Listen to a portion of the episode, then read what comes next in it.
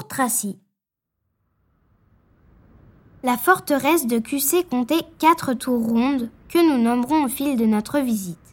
Toutes les quatre étaient bâties de manière identique, avec un corps de garde prolongé par une cour anglaise, laquelle est munie de meurtrières pour arbalètes vers l'intérieur et de canonnières vers l'extérieur. Quatre tours plus la citadelle. Tour destinée au logement du roi et dont le diamètre était de 100 mètres, soit quatre fois celui de la tour prisonnière. C'était la tour la plus imposante qui était à l'emplacement actuel de la source Tracy.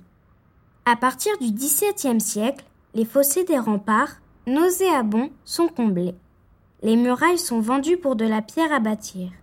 QC verra s'aménager trois cours. D'abord le cours Lafayette en 1767, puis le cours Arloin en 1804. Mais nous prendrons le temps de les découvrir plus tard. Attardons-nous sur le dernier des cours, aménagé en 1831, le cours Tracy, ici même. Regarde, c'est la statue de la liberté. N'importe quoi. La statue de la liberté, elle est en Amérique. Mais si, je l'ai vue dans un livre, c'est celle-là. Non, la statue de la liberté, elle est beaucoup plus grande. Regarde dessus, c'est écrit 1792. C'était il y a longtemps. Oui, un peu, c'était la Révolution. Par contre, je ne sais pas si la statue a été installée ici en 1792. Récit d'un journaliste dans la semaine de QC.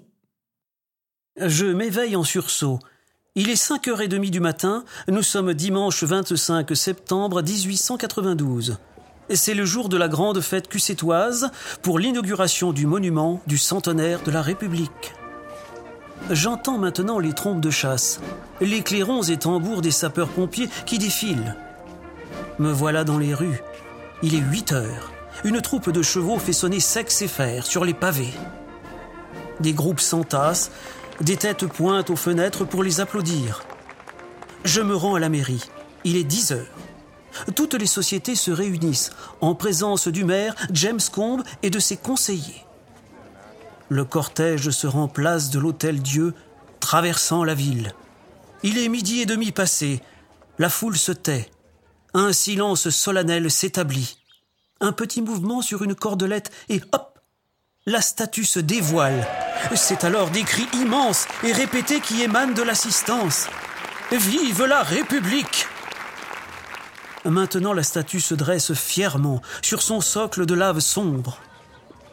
Après des heures de discours des uns et des autres, de poèmes entonnés en l'honneur de la République, d'ovations prolongées, la foule maintenant se dirige vers le kiosque où la société musicale donne un grand concert.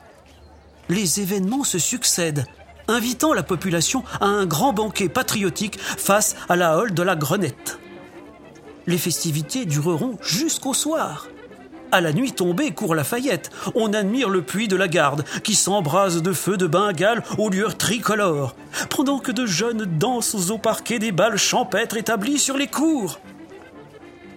Ainsi s'achève une grande journée républicaine et patriotique.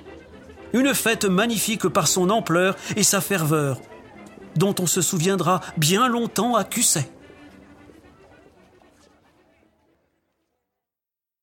Le 25 septembre 1892, on inaugure la statue du centenaire de la République.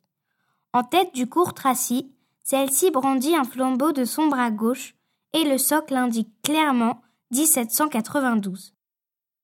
En 1834, le maire Annette Arloin donne le nom de cours Tracy aux anciens fossés qu'il vient de faire arborer. Plus tard, en 1880, un kiosque à musique agrémentera le lieu de promenade jusqu'à sa destruction, en 1962. En 1887, Radou de la Fosse aménage le foirail à bestiaux sur les cours Tracy et Arloin.